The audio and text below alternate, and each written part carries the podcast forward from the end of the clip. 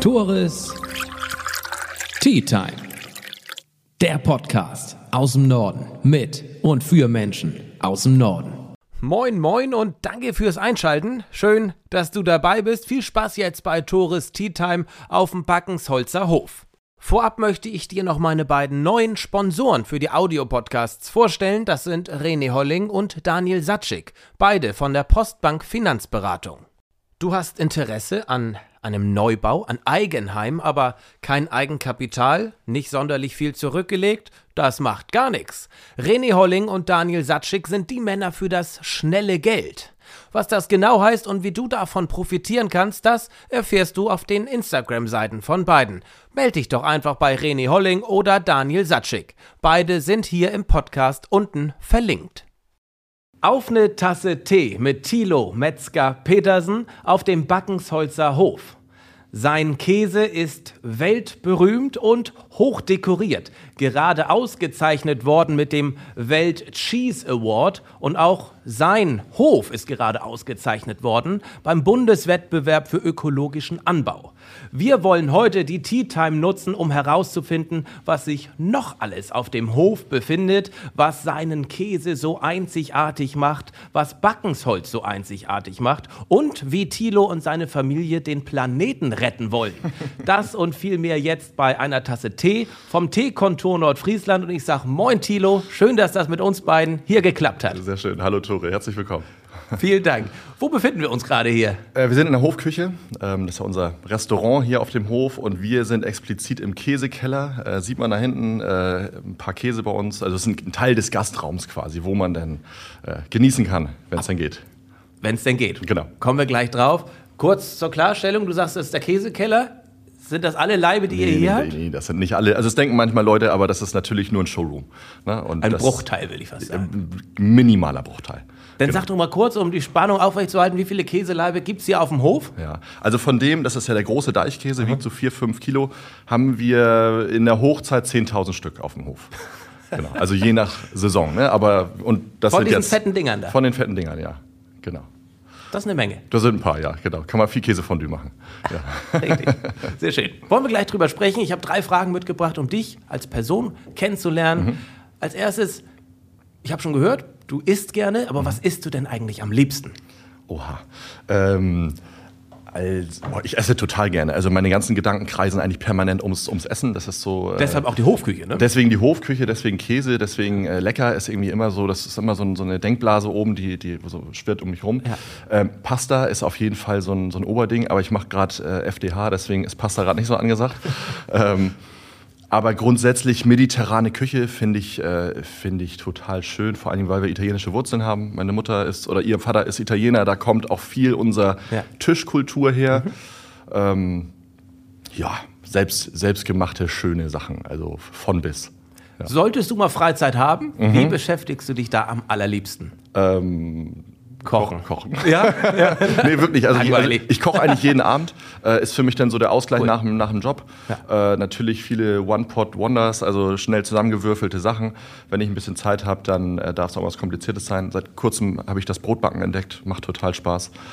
Ähm, Kitesurfen ist auf jeden Fall ein Thema im, im Sommer. War diese Saison äh, schwierig, weil ich Papa geworden bin vor acht Monaten. So ein Ärgernis. Ähm, nee, ist, ist, ist toll, aber das Ja. war, sag ich mal, die Prioritäten haben sich dann gegen das Kitesurfen hin zu, zu unserer Tochter äh, natürlich ein bisschen verschoben. Das hoffe ich. Äh, genau.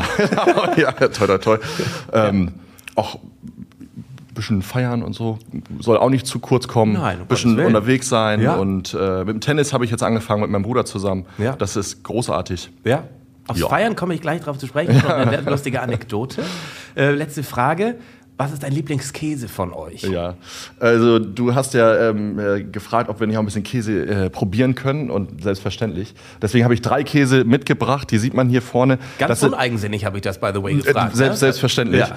Ähm, das sind so meine Käse für die einsame Insel, sag ich mal. Weil ich, also ich kenne ja die Frage, welcher ist dein Lieblingskäse und ich kann mich auf einen nicht reduzieren. Also ich mag schon sehr charaktervolle Käse. Zu, also muss auch Geschmack hinter sein. Wenn man damit jeden Tag zu tun hat, ähm, dann braucht man irgendwann auch ein bisschen mehr, äh, bisschen mehr Feuer. So. Und ich Cremere zum Beispiel, also Weichkäse, Zartfließen, Blauschimmel. Ich bin ein riesen Blauschimmel-Fan. Das ist ja gewöhnungsbedürftig, ne? Blauschimmel, also das Genau. macht nicht jeder. Nö, ist so eins oder null. Also, Ja. äh, genau, würde ich sagen. Oder halt was ganz Altes. Ne? Das ist so wie Marmelade auf dem Käse oder nicht? Manche mögen es, manche nicht. Wie sieht's bei dir aus?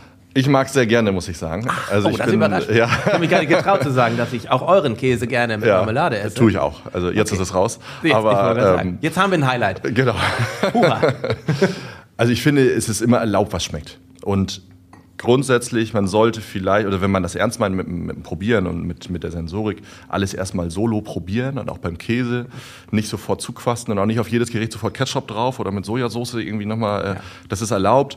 Aber einmal dem Koch oder dem äh, mir oder uns die Chance geben, den Geschmack einmal auch vorzustellen. Und danach kann man machen, was man will. Weil Geschmack ist subjektiv. Cool. Genau. Sehr gut. Dann komme ich zur angesprochenen Anekdote. ja, bin gespannt. Echt unglaublich. 2018.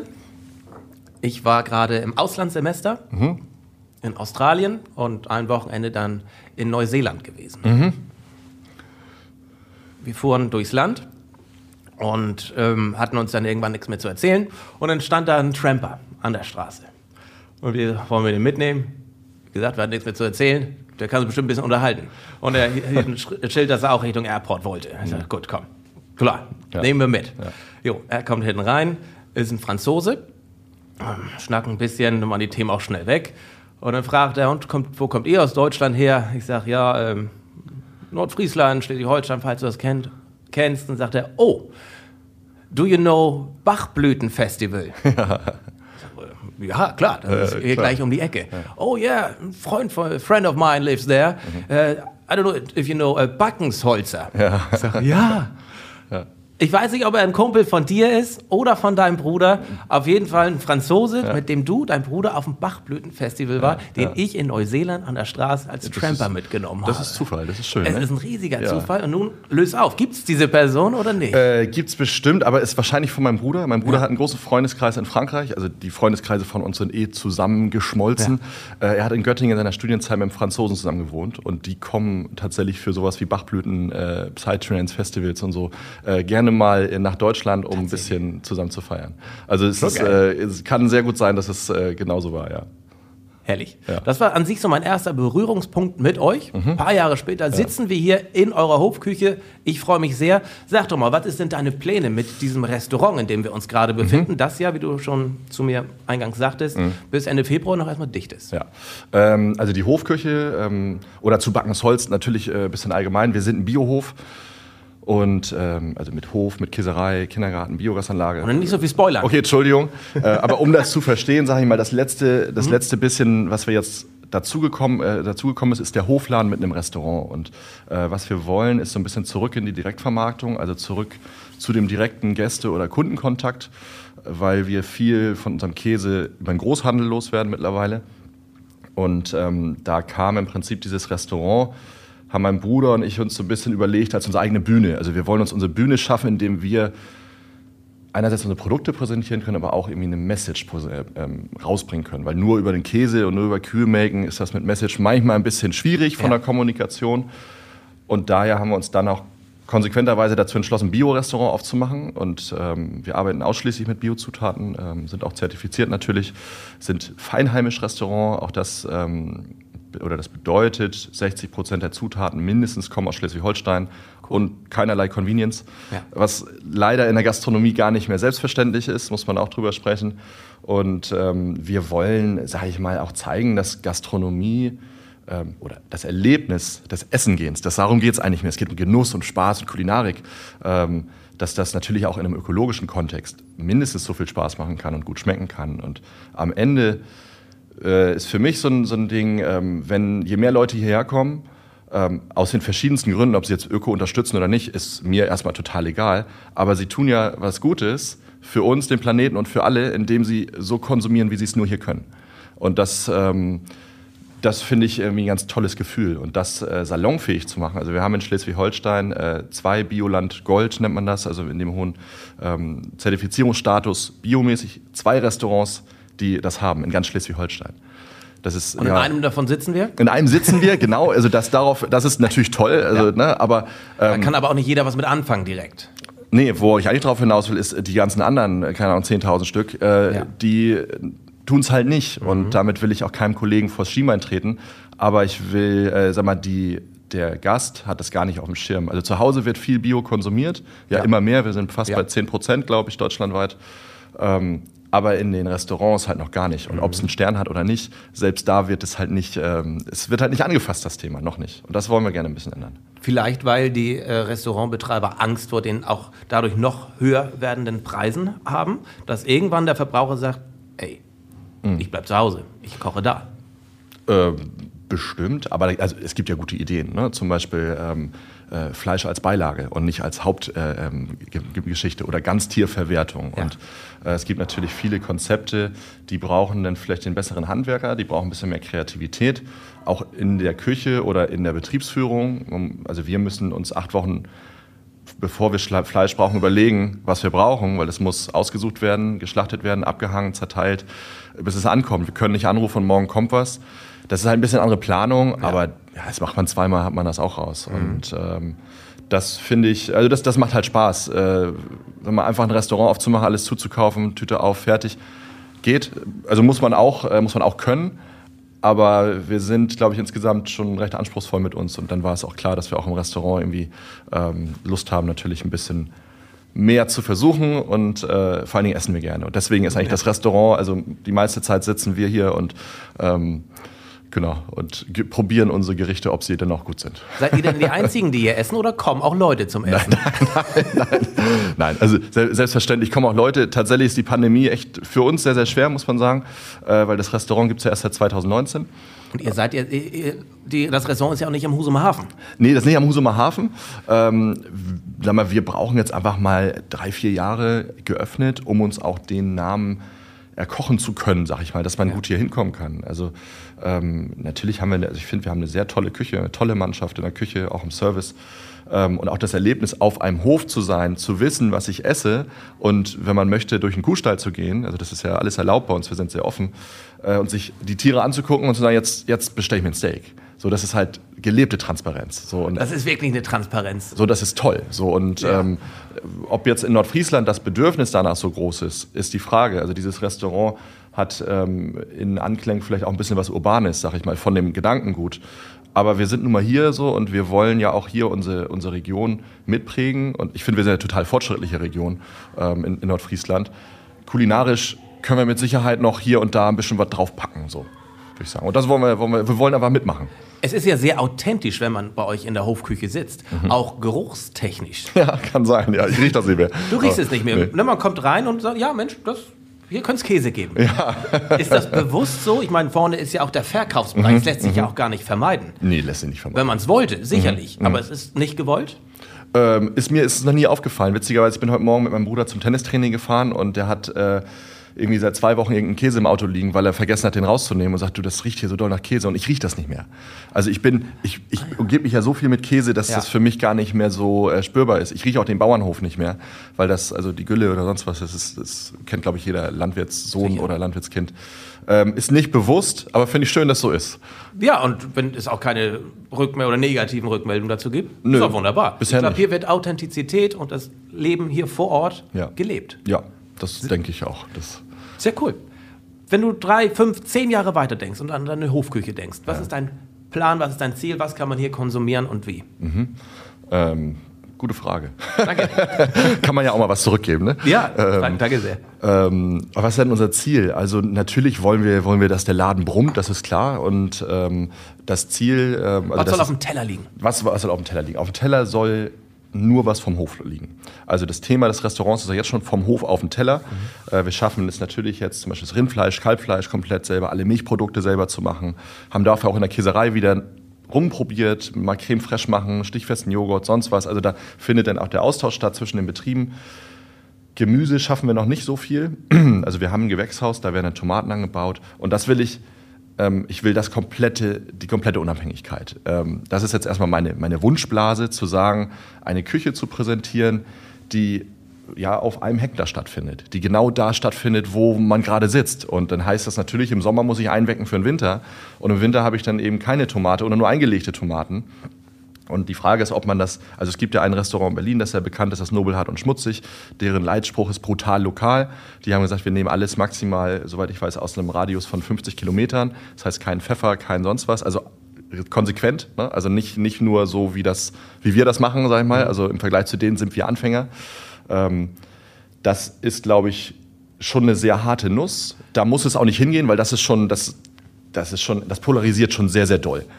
Aber die Grundzutaten, äh, Gemüse, Fleisch, Salat, Kräuter, die will ich alle hier anbauen. So, und das ähm, geht halt nach und nach. So, und jetzt haben wir natürlich viele Kollegen, äh, Gunnar Söth, Heinrich Thees, ähm, Görresau, äh, Johansen in Sprachgebüll zum Beispiel, von denen kriegen wir Geflügel. Äh, das sind alles Bioland-Kollegen. Das finde ich auch total in Ordnung und legitim. Also auch, also so, ich rechtfertige das vor mir selber eher, ne?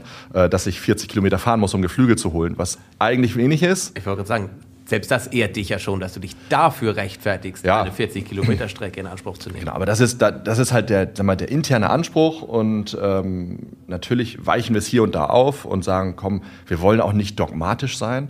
Und das also ist mir ganz wichtig, dass auch die Hörer das hören. Äh, es ist nicht so, dass wir jetzt jemanden überzeugen wollen, sich ökologisch zu ernähren, sondern vor allen Dingen geht es um Spaß mhm. und um Essen. So und ähm, wenn jemand was hören will, Total gerne, gar kein Thema. Dann kann er uns anschnacken, dann kriegt er die volle äh, Bio-Breitseite so. Und, ähm, aber wenn nicht, dann hat er mal einen schönen Abend und ja. kann sich hier äh, ähm, drei, vier Gänge ähm, bestellen ja. und dann äh, einfach einen schönen Abend haben. Genau. Backensolzer ist ja viel mehr als nur in Anführungszeichen eine Hofküche, mhm. nur als in Anführungszeichen der Käse. Ja. Reiß doch mal kurz an, was befindet sich hier alles auf eurem mhm. 750 Hektar großen Gelände. Und wir beiden hatten schon im Vorweg immer ausgerechnet, das mal überschlagen. Was ist das überhaupt? 750 Hektar. Das sind Irgendwas wie viele Fußballfelder? 1000 und ein paar zerquetschte äh, Fußballfelder. Ja. Das muss man sich mal auf der Zunge zergehen lassen. Hier kann einiges passieren. Also war mir bis gerade eben ja auch nicht klar, wie viele nee. Fußballfelder das sind. Ähm, genau, was, was passiert hier? Also die Basis allen äh, von Backensholz bildet der Hof, also mhm. die, der landwirtschaftliche Betrieb ähm, mit seiner Herde von Milchkühen. Wir haben jetzt ungefähr 460, 470 melkende Kühe plus die ganze Nachzucht. Also über den Daumen gepeilt sind das so 900 bis 1000 Rinder, also mit Kälbern äh, und, ja. und Jungtieren ähm, die wir hier haben. Ich habe gestern gelernt, eine Kuh kann dir nur Milch geben, wenn es schon gekalbt hat. Ne? Genau, genau. Ah, ja, ja. genau ist äh, wie bei jedem Säugetier sozusagen. Aber also ist, ist ja. verrückt, das ist immer nicht jedem klar. Ähm, mhm. Aber ist eigentlich ja selbstverständlich, ne? Genau. Eigentlich. eigentlich. Eigentlich sollte man meinen, genau. Und ja. ähm, das ist natürlich bei uns auch so. Das heißt, bei 470 melkenden Kühen haben wir auch 470 Geburten im Jahr. Also wir haben ungefähr eineinhalb Geburten pro Tag im, im Durchschnitt, so kann man sagen.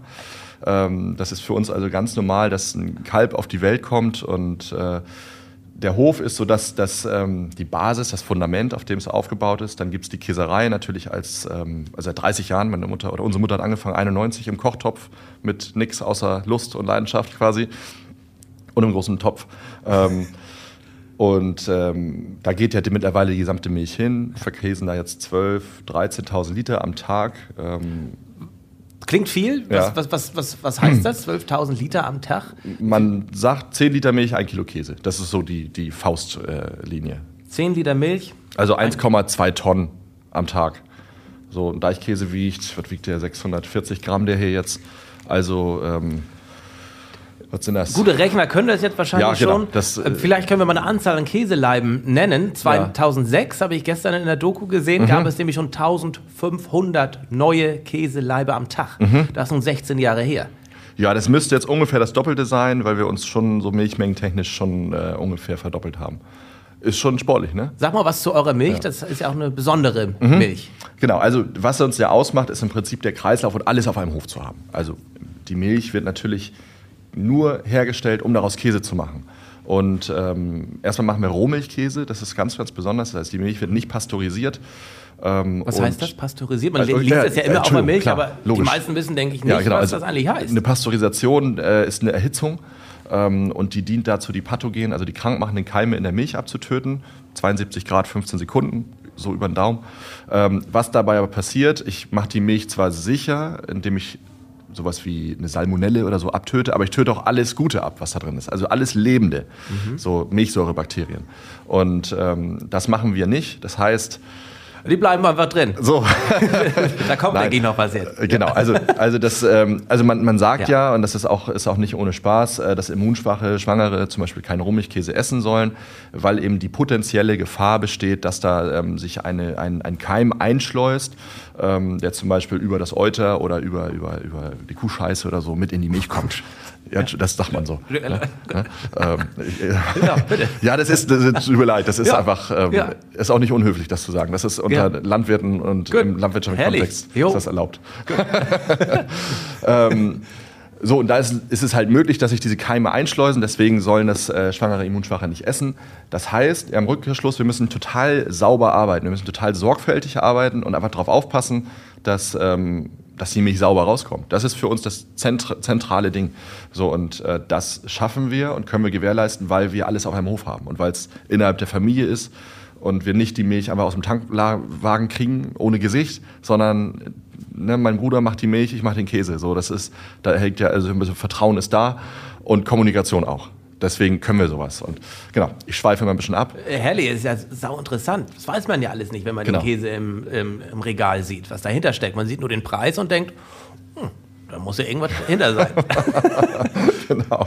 Also da ist natürlich erstmal die wesentlich höheren ähm, ja, oder die, also der Aufwand in der Landwirtschaft ist wesentlich höher bei uns, weil wir viel mehr sauber machen, ja. ähm, viel mehr einstreuen, äh, beim Futterbergen im Prinzip schon anfangen, an Käse zu denken. Und unsere Mutter hat uns immer beigebracht, dass Käse fängt auf dem Feld an. Das ist ähm, so dieser Urgedanke zu sagen, ihr müsst früh anfangen, euch Gedanken zu machen, was ihr für Lebensmittel haben wollt. In der Küche ist das zu spät. Ne, beim Einkauf findet eigentlich das Kochen, geht das los. Und so ist es beim Käsemachen auch.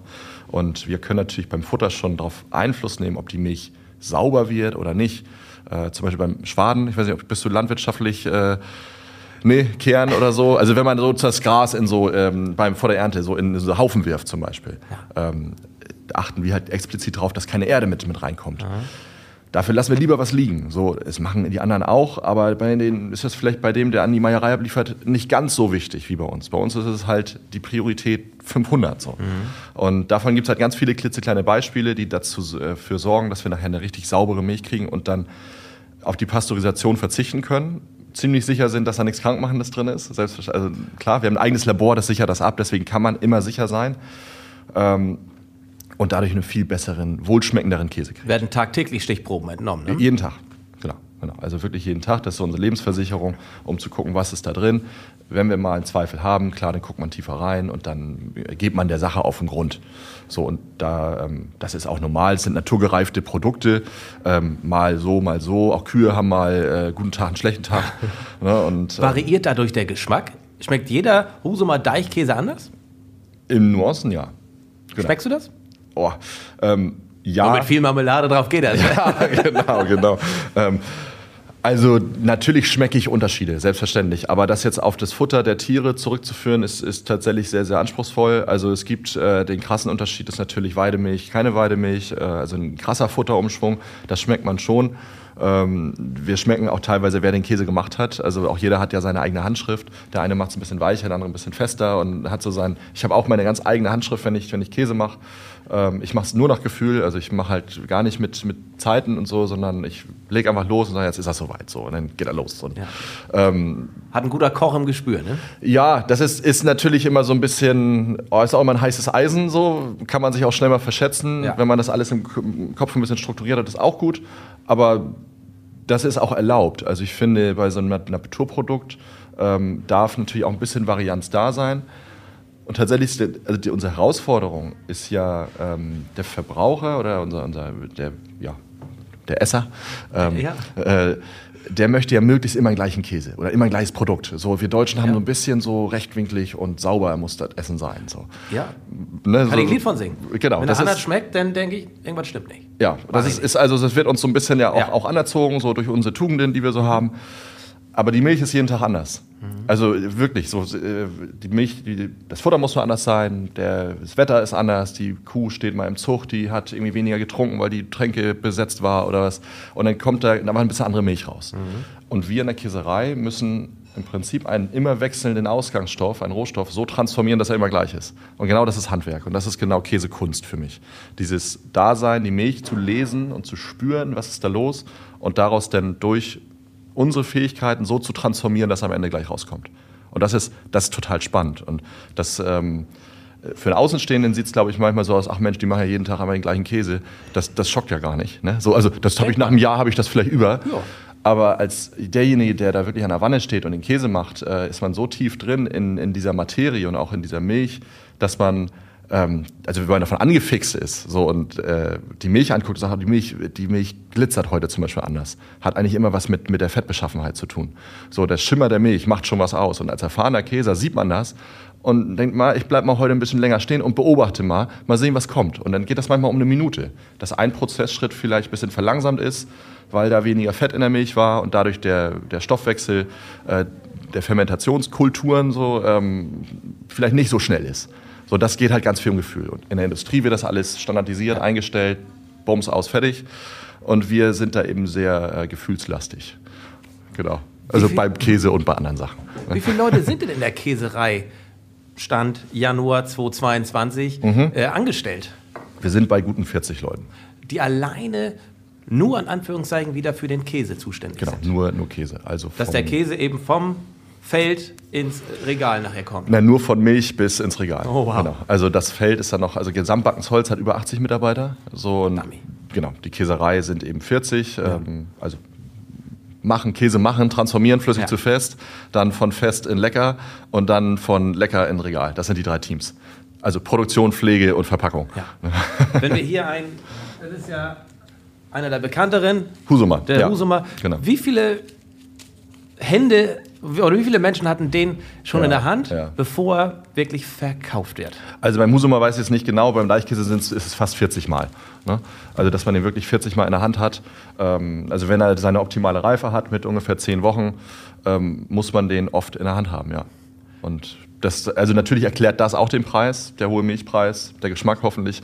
Ähm, aber das ist viel Handarbeit. Also das ist dir auch bewusst, dass der Backensholzer Käse vergleichbar im Vergleich teurer ist? Ähm, Oder wie schätzt du das ein?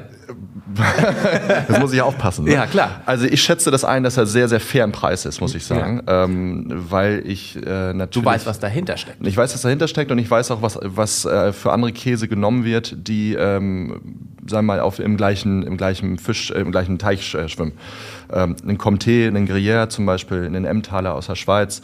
Ähm, das sind alles äh, sagen wir, die großen Käse der Welt. Ähm, ich würde uns, auch wenn wir vielleicht noch nicht in, in so vielen Büchern sind wie der, wie der Comté, aber von der Qualität weiß ich, dass wir mithalten können mit den Franzosen und mit den Schweizern, schon lange auch. Und ähm, die haben natürlich im Marketing ganz andere, also eher in der kulturellen Wertschätzung, ja. ähm, so viel richtig gemacht und äh, südländisches Flair verbinden wir mit, mit gutem Geschmack. Deswegen bin ich bereit, für ein Parmigiano Reggiano 4 Euro für 100 Gramm auszugeben. Mhm. Für einen Deichkäse, äh, 18 Monate, sage ich bei 28 Mensch, die Backensholzer, die haben es aber nötig. Ne? Ja. So, und das ist, und da sind 12 Euro dazwischen. Mhm. Und ähm, dass sich äh, die Italiener, äh, die 12 Euro, also die machen nichts besser und nichts schlechter ähm, sondern das ist einfach, sind zwei Käse, die auf ähnlicher Linie sind. So. Und ähm, so gesehen sind wir sehr günstig. Ähm, also relativ, absolut gesehen, ja. sind, weiß ich, dass wir natürlich ein Luxusprodukt herstellen. Das ist, ja. das ist mir völlig bewusst. Äh, das ist nichts, was man, ähm, was man jeden Tag, also jeden Tag ein Cremär weg inhalieren, so. äh, dann muss ich auf jeden Fall mal eine Lohnerhöhung haben. Das ist mir schon klar. Ja. Und eine Flatrate im Gym. Ja, genau. Kommt, kommt dazu. Kommt dazu. Um deine Aussagen, die du gerade äh, getroffen hast, äh, nochmal zu bestätigen, gibt es ja auch einen sogenannten, das sagte ich im Eingangsintro schon, mhm. äh, World Cheese Award. Mhm. Da seid ihr ja schon mehrfach ausgezeichnet ja, worden. Ja. Was heißt das eigentlich genau? Und lass uns doch in dem Zuge dann auch nochmal was probieren von dem Käse, ja. den du hier mitgebracht hast. Ich kann ja parallel mal was abschneiden. Äh, World Cheese Award ist im Prinzip eine internationale Preisverleihung für ja, für Käse, logisch. Ach, Entschuldigung. ähm, ja. Also beim letzten Multitasking fähig, sonst ja, schneidet man erstmal. Ich bin, ich bin Multitasking, gar kein Problem. Ich habe eine starke weibliche Seite, tatsächlich. ähm, aber 3000 äh, Käse wurden da beim letzten Mal jetzt eingeschickt und ähm, ich glaube aus 50, 60 Nationen und da kannst du dann halt dich messen lassen. Es wird ein Weltmeister, wird dann gekürt. Äh, Und dann gibt es die Kategorie Supergold, das sind dann erstmal die 16 oder 18 besten Käse, so aus allen Teststrecken. Und da sind wir jetzt einmal drunter gekommen, 2011 mit dem Deichkäse Gold. Deswegen heißt der auch dann am Ende Deichkäse Gold, weil er eben eine so eine super Goldmedaille gekriegt hat und in dem Fall der 16 oder den 16 besten Käse der Welt war. Was ja schon mal eine Hausnummer ist. Aus Nordfriesland. Ich wollte gerade sagen. Ne, da kann man schon mal sagen, Mensch, äh, äh Fran Frankreich ist auch schön, aber wir können das auch. Wer ist Frankreich? Genau, wer ist Frankreich? Wenn ja. du Nordfrieslands Käse hast. Und was haben wir hier jetzt in der Hand? Also wir haben jetzt mal einen Deichkäse edel. Ähm, theoretisch müssten wir erst den weichen verkosten, aber das, ich glaube, da können wir drüber wegsehen heute. 18 Monate gereift. Ich kann da nicht drüber hinwegsehen. Na gut. Geil. Dann, ähm, dann, dann machen wir es korrekt. Ja. Tore. Ja. Ist ja gut dass du äh, auch ein Prinzipienmensch bist. Absolut. Aber ich, aber ich weiß nicht warum. Okay. Ich weiß nicht warum. Nee, Sag mal. ist gut. Ist gut. Ähm, also ach, du weißt nicht, warum wir das so. Nee. Also wenn wir jetzt sowas Intensives probieren, dann schaffen wir das eigentlich nicht aus dem Cremär, der wesentlich milder, sanfter, zarter ist, die feinen Nuancen rauszuschmecken. Das ist, mhm. Unser Geschmack ist dann so überladen, ähm, dass das schwierig wird. So, also wir sehen ja, sieht man das hier in der Kamera? Es sieht schon schön aus. Der fließt und, und ähm, das ist ein Käse auch aus Kuhmilch, reift von außen nach innen. Das ist das Besondere bei dem Käse. Heißt? Innen hat er einen kreidigen Kern im besten Fall mit viel Säure, so eine Joghurtsäure. Und außen ist er so richtig schön schlotzig am Weglaufen. Genau. Vier Wochen alt, geiler Weichkäse.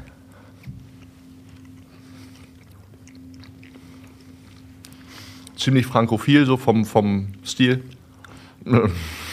Der Tontechniker guckt schon grinsend auf den Tisch. Ja, Tim, da freu dich drauf. Ähm, Hammer. Was isst man am besten zu dem Weichkäse? Oder trinkt man am besten? Was machst du? Subjektiv, klar, aber wie machst du das? Ich trinke da einen Weißwein zu. Mhm. Ähm, sowieso Weißwein und Käse total unterschätzt. Mhm. Ähm, viele haben ja immer dieses Ofen, Bärenfell, schwerer Rotwein, Käse, so, ne, das ist ja so dieses Bild. Aber viele Käse gehen gut mit Weißwein. Ich würde hier jetzt auch keinen zu leichten Weißwein, aber ein bisschen was Fruchtiges, weil Weichkäse, gerade so dieser Stil, passt immer gut mit so ein bisschen Fruchtsäure. Mhm. Äh, aber schön, trotzdem schön trocken. Schöner Sommer-Sauvignon zum Beispiel, sowas kann ich mir da super zu vorstellen. Wie sieht es mit dem friesischen der Frühling aus? Der friesische Frühling wäre dann meine, meine, zweite Wahl. Ähm, nee, der geht natürlich auch. Witzigerweise also ist das mein, äh, der Tee aus, aus der Kindheit von uns. Also Mama, genau, hat Mama früher immer, gab es ja. friesischen Frühling. Cool. Das ist also jetzt, ähm, ich fühle mich wie, wie zu Hause. ich mich auch. Ja, schön. Schön. Gut, dann geht's wo, womit weiter in der Verköstigung? Genau, also dann würde ich sagen, gehen wir tatsächlich mal zum Deichkäse Edel. Mhm, den wir gerade schon in der Hand haben. Genau, den wir hatten. Ach, du hast ein Stück noch da. Jo, habe ich noch, ja. Genau. Riecht kräftig würzig. Genau, ein bisschen nach Keller, ne? so ein bisschen, ein bisschen muffig fast so, aber im, also ja, das, in der Sensorik ist immer alles erlaubt. Okay. In, in, man darf auch sagen, wie Pipi und sonst wie, das ist total in Ordnung. Oder wie nasser Lappen haben wir ganz oft. Das schmeckt natürlich nicht so. Schmeckt nicht wie nasser Lappen, aber. Nö, schmeckt, schmeckt besser als nasser Lappen. Hier die Kante sieht für mich im ersten Moment nicht essbar aus. Genau, also die Rinde. Auch im zweiten. Genau, ähm, ist essbar. Ist alles essbar. Mm, okay. Ich finde ihn nicht 100%, muss ich ganz ehrlich sagen. Nee? Nee, der ist ein bisschen, ganz bisschen brandig hinten. Hier oben am Gaumen, da ist so ein bisschen was, was so ein ganz bisschen brennt. Das soll er nicht haben. Das kann ich nicht. Ich, schmeck's, aber ich weiß nicht, ob es mhm. dazugehört. Genau, nee, das gehört nicht dazu. Mm. Das liegt wo dran? Das liegt wo dran? Wahrscheinlich an zu viel Feuchtigkeit während der Reifung. Mm, das ist zumindest so die Erfahrung, die wir gemacht haben, dass wenn der Käse zu feucht ist über, über einen zu langen Zeitraum, dass sich dann diese brandigen Aromen ent entwickeln. Ähm, gerade wenn die Rinde dann so ein bisschen zu nass ist, es zieht ein. Mm, das ist aber genau dieses, diese, also der Käse ist ja wir können uns trotzdem darauf einigen, dass er sehr, sehr gut ist. Ja. Würde, ich, würde ich sagen. Ich mag ihn, ich mag ihn gerne. Hammer. Aber sagen wir, er ist vielleicht auf 95 Prozent und die letzten 5 Prozent fehlen mir so. Aber da würde ich mhm. jetzt, würde jetzt schon reingucken ins Protokoll und sagen, woran das gelegen. Ne, das ist, ähm, sagen wir mal, ähm, schon so, wie wir arbeiten jetzt. Ähm, und also das zeigt ja die Varianz in, in dem Produkt, was total spannend ist. Jeder mhm. Käseleib, den wir aufmachen, ist wieder eine Überraschung. Und ähm, deswegen macht es auch so viel Spaß, Käse zu verkosten, gerade ja. wenn man immer einen ganzen Leib aufschneidet. Das Schönste ist immer bei so einem Leib, der ist ja 8 Kilo, so, so, so ein fettes Ding, 30 Zentimeter, ja. der erste Geruch. Aufschneiden und dann einmal dran riechen. Und dann kriegt man schon ganz viel mit, wie der Käse wahrscheinlich ist. Und wenn man dann mal einen hat, der so richtig auf den Punkt super geil ist, feiert man das hart ab. Den feiere ich auch noch ab, aber würde ich sagen, okay, um den jetzt irgendwo an, ähm, also an. Mit dem würdet ihr nicht zum World Cheese Award fahren? Auf gar keinen Fall. Okay. Würde, würde, würde nicht funktionieren. Ja. Würde auch, glaube ich, keinen Preis kriegen, ähm, weil das äh, natürlich unter den sensiblen Zungen des World Cheese Awards. Die Jungs und Mädels da haben natürlich auch sensible die wissen ja auch, was los Geschmacksnerven. ist. Genau. Ja. So, und jetzt haben wir nochmal einen Friesisch Blue. Ähm, ich bin großer Blauschimmel-Fan. Oh, hier. Ja, musst du mal. Magst du Blauschimmel? Unterschiedlich. Kommt drauf an, wie Okay. intensiv er ist. Ja. Der ist meistens schon bin gespannt. ja, Ja, zum- ne? zum Wohl, ja. Zum Wohl. Ähm, wir hatten ja gerade das Thema Rinde. Bei manchen Käse, Käse, bei manchen Käsen Mhm. soll man die ja nicht mitessen, beziehungsweise darf man die sogar gar, gar nicht mitessen. Oder woran liegt das? Aus was ist die Rinde eigentlich? Also man stirbt von keiner Rinde, äh, gibt es nicht. Aber ähm, die Rinde ist bei uns, man nennt das, das sind naturgereifte Rinden. Das heißt, die Rindenpflege, ähm, da nimmt man Salzwasser, ähm, wird teilweise noch Wein, noch Öl mit dazu.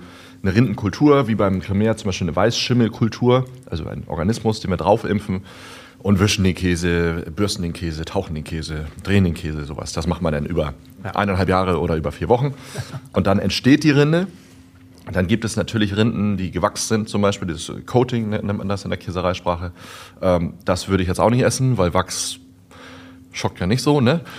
Ähm, aber das schützt im Prinzip den Käse. Das ist wie so eine, wie so eine Versiegelung. Ähm, Auch davon stirbt man nicht, aber es ist halt ungenießbar und es, ist, und es ist halt, also soll man auch nicht. Also ich will auch keinen, ich esse auch keine Kerze. ähm, und natürlich gibt es viele Stoffe, äh, Natamycin, ganz, ganz bekannt, so ähm, im Prinzip Schimmelstopper, die im konventionellen Bereich eingesetzt werden, in der Biokäserei nicht. Die dafür, also das sind chemische Stoffe, die werden auf den Käse aufgetragen. Ähm, deswegen ganz, also tatsächlich uneigennützig, aber am besten kann man eine Rinde essen von einem ökologisch hergestellten Käse, weil das per Gesetz verboten ist, mit irgendwelchen Zusatzstoffen zu arbeiten. Ich als Laie vergleiche das gerade so ein bisschen, weil das, das gibt dem Ganzen noch mal mehr Geschmack, Mhm. mit so ein bisschen der, der gut durchgebratenen Haut Mhm. von einem Geflügel. Ja, also die Rinde gehört zur Komposition des Käses. Also auch da, zum, du hast ja anfangs gefragt, wie ist es mit der Marmelade auf dem Käse? Ähm, ich finde das gleiche bei der Rinde. Wenn ich weiß, die Rinde ist essbar, ist es theoretisch ein Affront, die Rinde abzuschneiden, wenn wir das mal so, so ganz, äh, Ja, ganz ja. Äh, doll nehmen. Aber wenn, wenn ich dann sage, komm, ich, ich möchte dir meinen Käse präsentieren und sofort wird überall Marmelade drauf gequasselt und die Rinde abgeschnitten, Mhm. würde ich sagen, Leute, also das, das erste Stück, bitte einfach so, wie es kommt. Ja. Danach ist egal. Macht, was ihr wollt. Aber ich denke mir ja was bei der Rinde. Die ist ja ausgesucht. Okay. So, und das ist, also das, das haben immer viele gar nicht auf dem Schirm. Die meisten denken, die Rinde ist immer nur ein Schutz, eine Schutzschicht. Ja. Aber die Rinde gehört ja zum Käse. Die ist ja, also ich könnte ja auch so eine Weißschimmelrinde auf den Friesisch Blue packen. Kann ich ja mir aussuchen. So, und ähm, das, das also ist bewusst. Ja, spannend. Ja, genau. Ja, gut, dass ich nachgefragt Ja, habe. super, dass du Gut, nachgefragt dass ich so wenig weiß. Ja. Dann haben wir einen Chutney noch dabei. Genau. Was ist das für eins und wozu esst man das am besten? Ähm, ach, geht überall rauf. Rote Beete Chutney produzieren wir hier in der Hofküche ähm, für einen Hofladen, für einen Online-Shop. Ah, ja. ähm, aber natürlich für unsere Käseplatten haben wir verschiedene. Ähm, ja, ich mag sowas Erdiges ähm, eigentlich gut zum, zum alten Deich. Aber Zum auch alten da, Deich? Zum alten Deich klappt das super. Schneid dir gerne noch was ab. Genau, ist. Gibt, gibt, gibt's da was verkehrt zu machen, wie beim einfach- Steak? Einfach, nein, Nee. nein, nein. so nicht. Nein, genau. Soll ich dir was draufpacken? Also, oder, oder, oder. Ähm, ja, äh, darfst, darfst du gerne. Mir fiel bloß eine Frage, Frage ein. Hat dir viel eine Frage ein? Ja, ausnahmsweise mal. Vielen Dank. Ja, sehr gerne. Ähm, Backensholzer Käse Mhm. ist bekannt. Ihr arbeitet viel mit Milch. Mhm. Backensholzer Milch ist mir nicht bekannt. Nee. Gibt's auch nicht Nee, im gibt's Verkauf. nicht, Warum nicht? Soll's kommen? Was mit Butter? Wie geht's in die Richtung weiter? Ähm, weil die Milch für den Käse gebraucht wird, tatsächlich. Wir haben äh, also ganz oft äh, keine Milch für den Kaffee, ähm, weil es irgendwie einfach äh, alles schon in Käse ist. Butter machen wir tatsächlich, auch schon lange, ähm, und zwar aus der Molke. Wir haben ja fast eins zu eins äh, Anfall von Molke, also Verhältnis Milch zu Molke. Ähm, und aus der Molke ziehen wir dann das Fett raus mit einem Separator, mit so einer Zentrifuge. Schmeckt? ich sehe es in deinem Gesicht, ja. Ich wollte, ja, ja, schön, super. Das, das freut Ich mag mich. keine rote Beete so gerne, aber Ja, in Kombination schön, geil. super. Ja. Ähm, so, und wir ziehen eben aus der Molke das Restfett raus und oh, Entschuldigung, äh, machen dann aus der, Gut, ja, das ist der Käse, Ja. der, ähm, machen dann aus der, dem, aus der Molke Butter. Aber das sind maximal 100 bis 120 Kilo die Woche. Also mehr können wir auch nicht. Und äh, deswegen sind wir, was ähm, so die breite Milchprodukte angeht, nicht, also wir sind jetzt nicht im frische Bereich, nennt man das ja, Joghurt, Creme fraiche, Sahne, Schmand und so, das machen wir alles nicht. Ähm, außer für unser Restaurant, da machen wir das. Na, Also im Prinzip für uns selber, gerade Creme fraiche ähm, ist super toll, also frisch gemacht, handgemacht, äh, einmal über Nacht durch, durchgesäuert, äh, pff, äh, super geil. Ne? Und, ähm, Aber das sind eben keine Sachen für den offenen Verkauf, weil das, ja, das lohnt dann auch nicht und ist auch zu wenig von da. Ihr habt auch Käseverkostungen hier im, im Sortiment, im Repertoire. Ja, ne? genau, Wenn genau. nicht Corona ist wahrscheinlich. Ja. Heißt, man kommt hierher, zahlt und bekommt eine Auswahl von dir, euch ausgesuchten Käsesorten, die man probieren kann. Mhm, genau. Äh, ich mache so Käseabende mit, mit Tilo, ähm, also so, so nennt sich das Format. Also mit Es dir. Gibt, gibt, ja, danke. Ja, genau. äh, auch hier im, im Käsekeller, ne, weil wir hier so ein bisschen in dieser, in dieser Szenerie sind, Ja. ähm, das heißt im Restaurant-Kontext.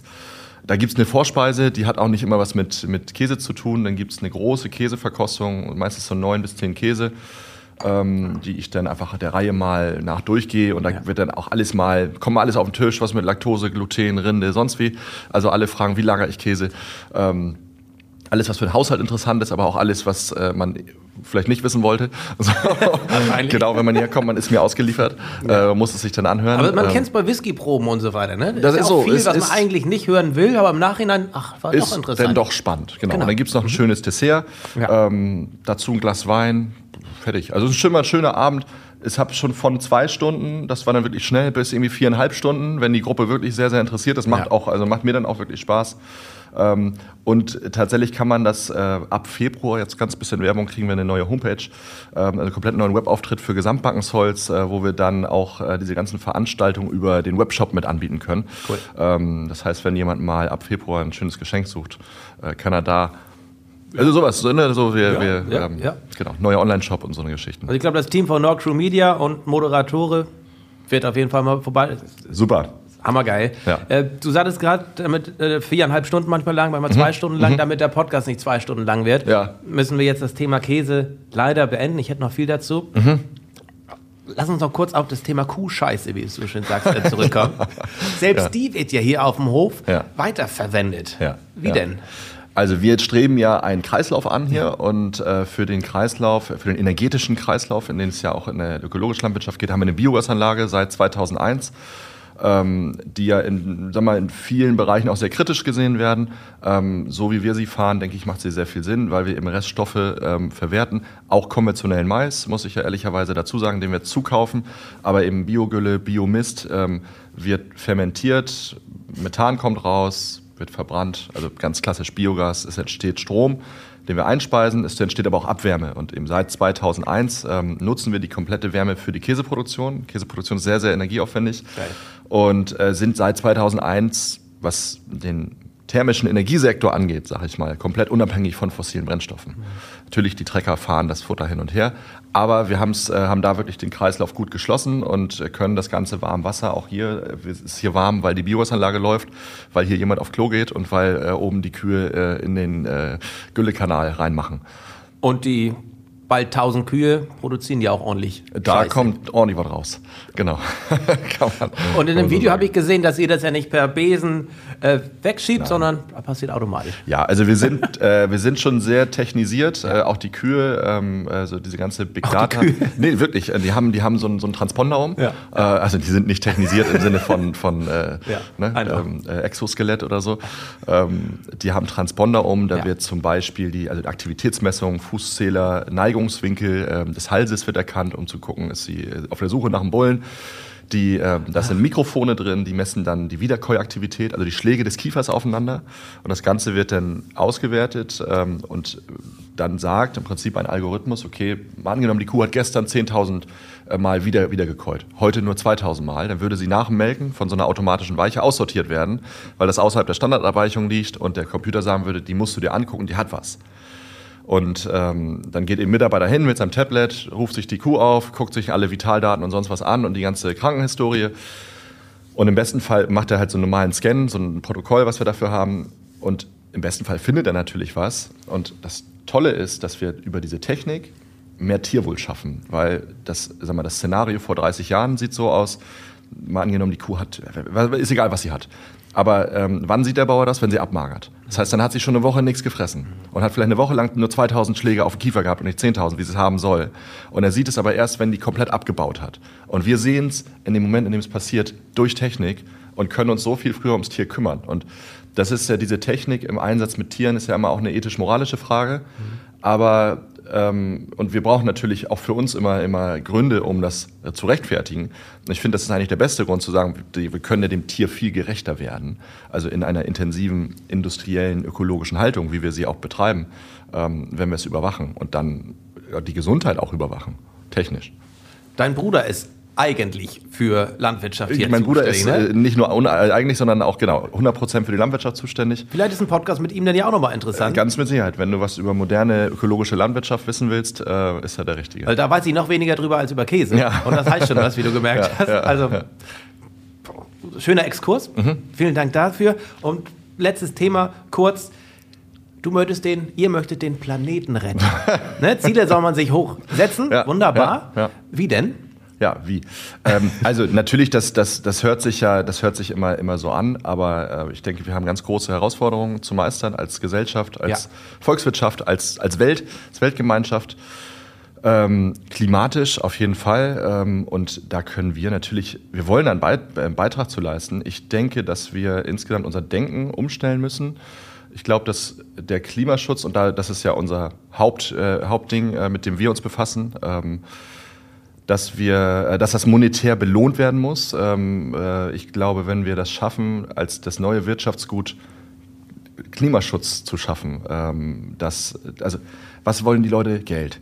So, gib ihnen noch Geld, wenn sie, wenn sie den Planeten retten. So. Ja. Also das ist erstmal so die Grundphilosophie und dafür brauchst du ein gesellschaftliches Umdenken. Wir müssten einfach ähm, weg aus eindimensionaler Produktion. Jetzt ist es so, ein Produktionsbetrieb kauft alles zu, transformiert einmal, gibt es ab. Was ich und was wir denken, ist im Prinzip ein, ein Grundsatz, dass, ähm, dass es eigentlich nur Rohstoffe gibt. Es gibt keinen Abfall. Und ähm, es gibt eigentlich, wenn was Abfall genannt wird, ist es falsch, dann gibt es nur das Verfahren noch nicht, um es zu transformieren. Und äh, ähm, so gehen wir im Prinzip an diesen Hof ran, dass wir ähm, also wir haben jetzt uns unser Ziel gesetzt, 500 Kühe Maximum, dann hören wir auf, dann werden wir nicht größer, wir wollen nicht größer werden, auch aus den Gründen zu sagen, es wird nicht ökologischer, ähm, aber vor allen Dingen, wenn wir einen Faktor, eine Variable zur Konstanten machen, dann können wir anfangen, den Kreis perfekt zu machen. Jetzt sind wir ein Ei, weil wir immer wachsen. Wir wachsen mhm. immer da noch und da mhm. und so Wahl und da kommt nochmal so ein kleiner ja. Geschwür da unten ran. Und wir wollen den perfekten Kreis. Und der perfekte Kreis beinhaltet äh, ganz viel Transformation. Und das geht so ein bisschen auf, auf ähm, das Gesetz der Erhaltung der Masse äh, zurück, also Physikunterricht, glaube ich. Ähm, und ich glaube, der erste Satz der Thermodynamik, äh, Energie kann weder zerstört noch, noch erschaffen werden. Wenn man das, also das sind so, so meine Merksätze dazu, zu sagen, okay, ähm, innerhalb unseres energetischen Kreislaufs auf dem Hof, ähm, ich packe vorne was rein und kann es doch so oft umwandeln, dass immer was Leckeres rauskommt. Ja. Und das sind sag mal, das sind Gedanken, mit denen wir uns ganz intensiv befassen. Ähm, natürlich auch schon umsetzen, ähm, durch die Biogasanlage, äh, durch ähm, Eigenfutteranbau. Ähm, wir haben 200 kW Solar, wir haben eine Wasseraufbereitungsanlage, wir haben eigenen Strom, wir haben drei Brunnen. Äh, also wir sind äh, da sehr sensibel, was das angeht, unabhängig zu sein, aber vor allen Dingen nicht mehr zu nehmen, als wir brauchen und auch nicht auszunutzen, den Planeten nicht auszunutzen. Und ähm, vor allen Dingen sind wir, also auch selbstbewusst zu sagen, bitte kopiert uns, sag ich mal. Ne? Und das ist ja. also so, das soll nicht, es ist nicht arrogant, sondern ähm, wir wissen, dass wir in einigen Sachen was gut machen. Wir wissen, dass wir in anderen Sachen äh, überhaupt nichts gut machen. Aber das, was wir gut machen, bitte kommt doch her, guckt es, guckt es und euch an, sprecht mit uns und nehmt euch das raus, was ihr braucht. Weil das machen wir auch permanent. Mhm. Wir machen ganz viele Exkursionen, gucken uns Sachen an und gemeinsam können wir das schaffen. Und ähm, es ist ja, sag mal, wenn man morgens aufsteht und sagt, warum, warum mache ich das alles? So, und da, darum, darum geht es mir ja, zu sagen, ja, ich will einfach äh, ausgesorgt haben. Das finde ich verhältnismäßig einfach, das zu. Aber dann müsste ich meine Seele verkaufen und dann ist das Konto voll. Kein Thema. Äh, gibt's, habe ich fünf Sachen in der Schublade, kann morgen losgehen. Ja. Ne? Aber das ist ja nicht das Ziel. So, das Ziel ist ja irgendwie auch, ähm, was voranzubringen. So, und, und also ich komme aus einer sehr politischen Familie und äh, auch unsere Eltern haben, waren früher mal sehr aktiv, was das anging. Und das hat natürlich seine Spuren hinterlassen, zu sagen, okay, ich will mehr als einfach nur einen guten Käse zu machen, sondern ich will am Ende, oder am Ende, unsere, unsere große Vision ist eigentlich, ähm, den klimapositiven Käse zu machen. Also wirklich CO2-positiv, zu sagen, sobald ich unseren Käse esse, wird die Welt besser. Und das geht. Ne? Und das Ganze ähm, geht dann im Prinzip zurück auf ähm, so ein Prinzip Cradle to Cradle nennt sich das. Ähm, Martin Baum, Baumgart äh, heißt er.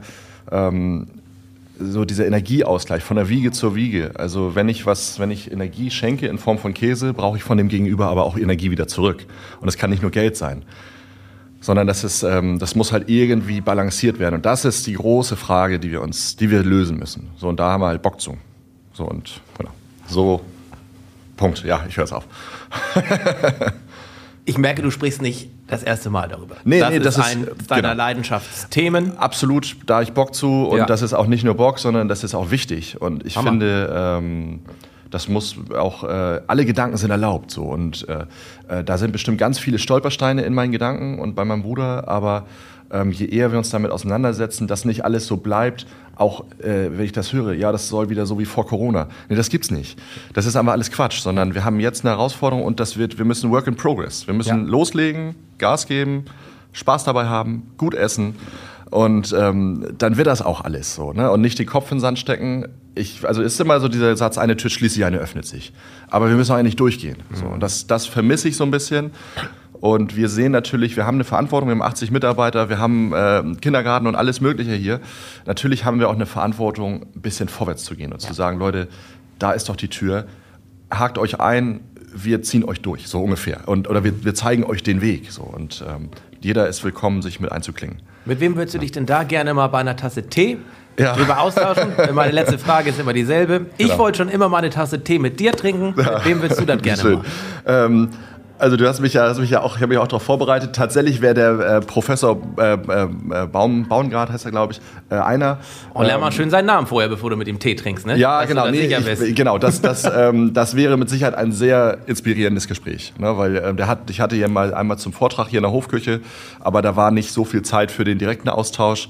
Und äh, die Gedanken sind wirklich visionär äh, richtig und das in den Kontext zu gießen, ist hochspannend auf jeden Fall. Meine Gedanken drehen sich weiterhin nur noch um diesen Käse hier. Ich werde ihn gleich vorne im Verkauf nochmal holen. Ja. Thilo, vielen Dank für diese super spannenden Einblicke. Mhm. in den Hof Backensholz und in, auch in eure Visionen. Ja. Ich drücke die Daumen. Wir Ja. hören uns wahrscheinlich spätestens im nächsten Jahr auf der Nordgastro, wenn sie denn toi toi toi Toi, toi, toi. stattfindet. Ja. Mhm. Zum Thema Feinheimisch hatten wir kurz angerissen. Genau. Vielen Dank, dass wir hier sein durften. Super vielen gerne. Dank fürs Zuschauen, vielen Dank fürs Zuhören. Das war Tores Tea Time mit Thilo Metzger-Pedersen.